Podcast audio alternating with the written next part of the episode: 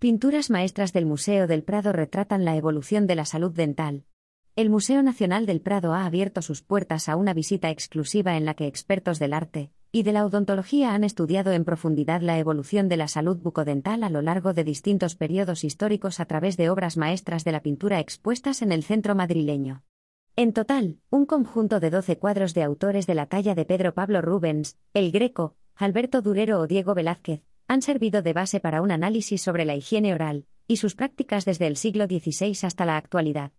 Entre los lienzos ilustres de la pinacoteca en los que se perciben los problemas bucodentales más frecuentes se encuentran la familia de Carlos IV, de Francisco de Goya, en el que se atisba cómo María Luisa de Parma había perdido la totalidad de su dentadura y el sacamuelas, un óleo de Leonardo Alenza de 1844, el cual ilustra la brusquedad de la odontología a mediados del siglo XIX.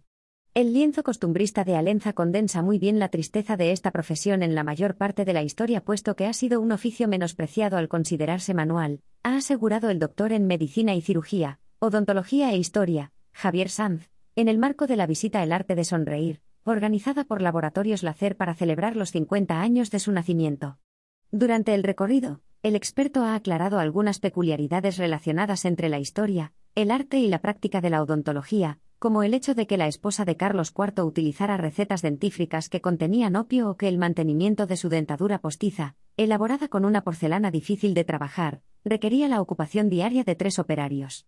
El interés por la composición facial, la expresión y los distintos tipos de sonrisas captadas por los máximos exponentes del arte europeo es otro de los elementos analizados en un contexto en el que no era común que los personajes retratados sonrieran o mostraran sus dientes.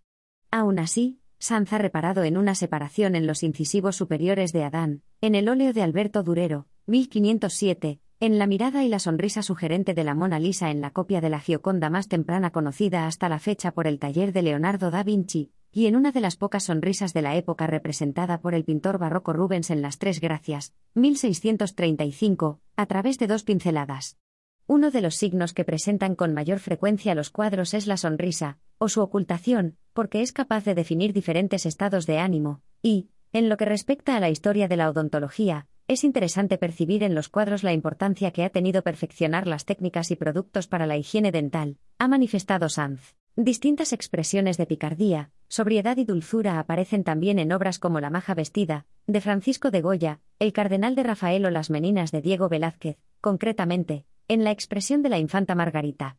Por su parte, la brand manager del ACER, Patricia Cortés, destacó el encuentro especial que representa, en colaboración con el Museo del Prado, la unión perfecta entre pasión, historia y cultura para celebrar el medio siglo de vida de la compañía en el que la innovación supone una herramienta fundamental para el cuidado bucodental de los pacientes.